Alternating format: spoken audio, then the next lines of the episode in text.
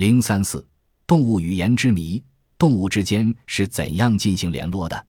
它们是以什么作为联络的信号？科学家们经过研究，已了解了一些动物的几种联络形式。有些动物会发音，它们以声音作为自己的语言。马嘶、虎啸、狼嚎、狮吼、猿啼、犬吠都是兽类的语言。在休息或睡眠的猴群。听到在树下放哨的猴发出的声音，就会马上跑得无影无踪。鸟类的语言很是动听，种类也很多，据说共有二三千种。有些动物学家对鸟语进行了研究，编成了一本鸟类语言词典。虫也有虫语，蝉、蟋蟀、纺织娘、油葫芦都会鸣叫。黑燕蝉的幼虫无法单独觅食，可它腿上有一个发音装置，饥饿时只要鸣号。母虫便知该履行喂食的职责了。有些动物是以气味语言进行联络的。台湾省南投县埔里镇，每年七月下旬，南北各地的蝴蝶都来此聚会，形成极为瑰丽的自然景象。云南大理的蝴蝶泉边，每年五月十五日这一天，数不清的蝴蝶欢聚一堂，构成一幅绚丽的画面。这是什么力量把蝴蝶们召集在一起呢？原来，蝶蛾昆虫在性成熟期，雌虫会分泌出一种挥发性的物质，引诱雄虫。雄虫一嗅到这种气味，便不远万里地来了。其他动物也有气味语言。被人抓住的老鼠会撒出尿来。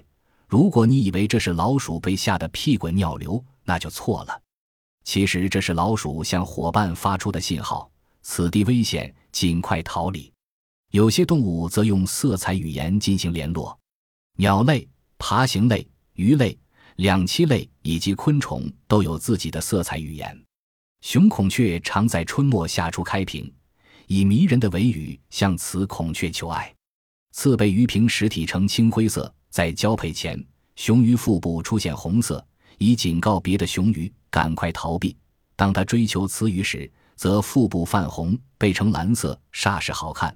交配、产卵和鱼卵孵化后，其腹部又呈现红色，体色也恢复为青灰色。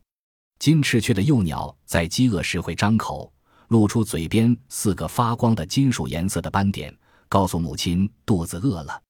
有些动物以动作作为联络信号，它们有一套自己的语言。唐鹅和许多鸟都是以摇头表示善意，许多鱼以收缩鱼鳍以示友好。张开于其则是向对方发出警告。蜜蜂也有一套极为独特、严谨的动作语言。中丝、蝙蝠、海豚等却是用超声笔进行联系，它们有自己的超声语言。